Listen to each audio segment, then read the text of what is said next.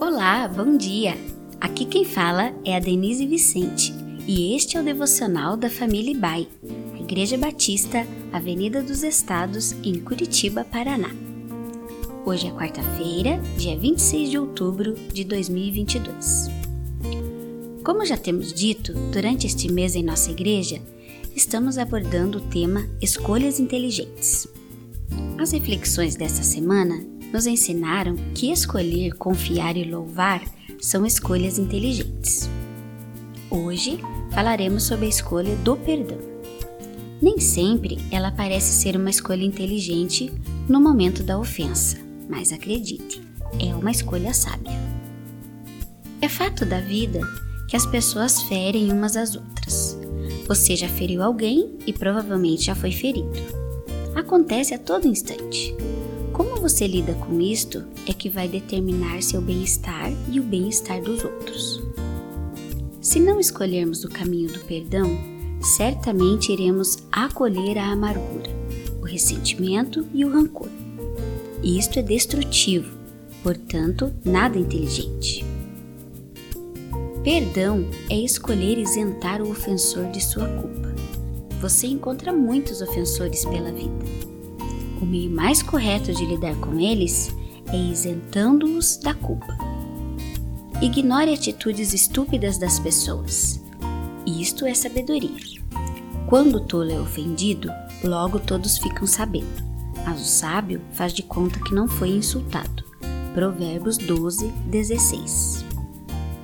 Isentar de culpa fatos, atitudes, gestos e lembranças que ofenderam ou ofendem é perdoar. Na época de Jesus, perdoar era uma atitude que deveria ser feita três vezes ao dia.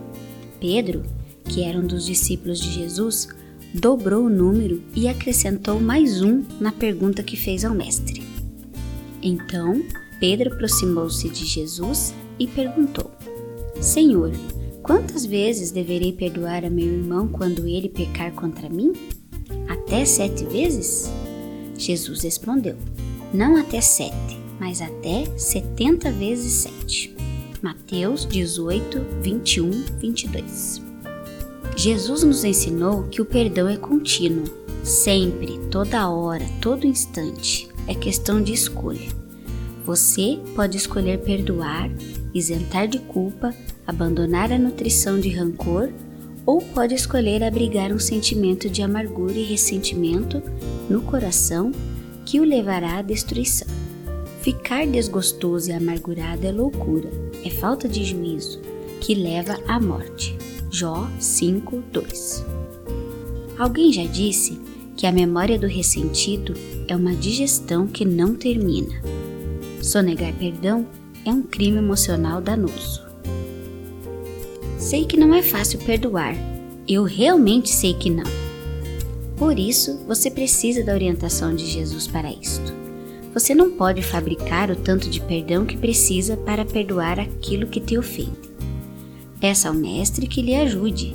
Ele é especialista em perdão. Já perdoou toda a humanidade, inclusive você.